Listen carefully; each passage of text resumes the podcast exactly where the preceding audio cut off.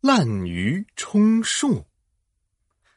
幼儿园将要举行一场盛大的音乐会，所有的小朋友们都在勤奋的练习大合唱。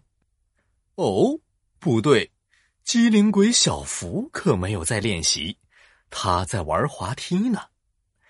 琪琪劝小福说：“小福，快来一起练习，不然就只有你不会唱了。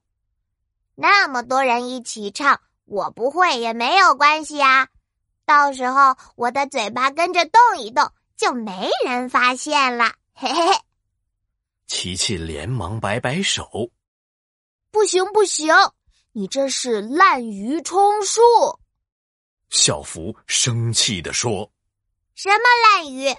我才不是滥竽呢！你怎么骂人呢？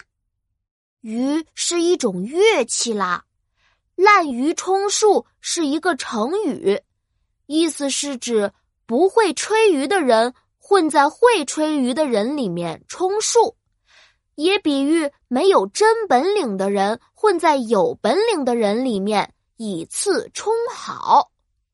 琪琪，你懂得真多，这个不会吹竽的人是谁呀？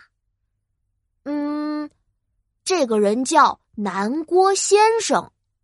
滥竽充数出自战国末期的大哲学家韩非子的著作《韩非子·内储说上》。